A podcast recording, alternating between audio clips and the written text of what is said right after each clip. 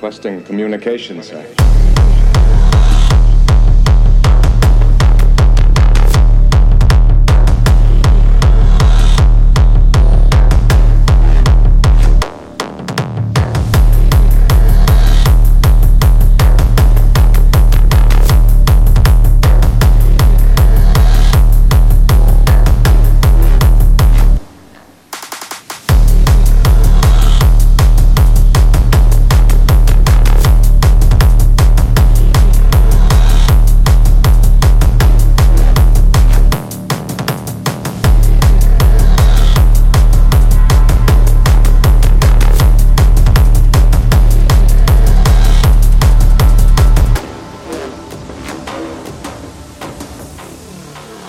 Windswept, isolated field on the other side of the tracks being chosen as the venue for the latest youth craze. This rave isn't a sudden impulse affair.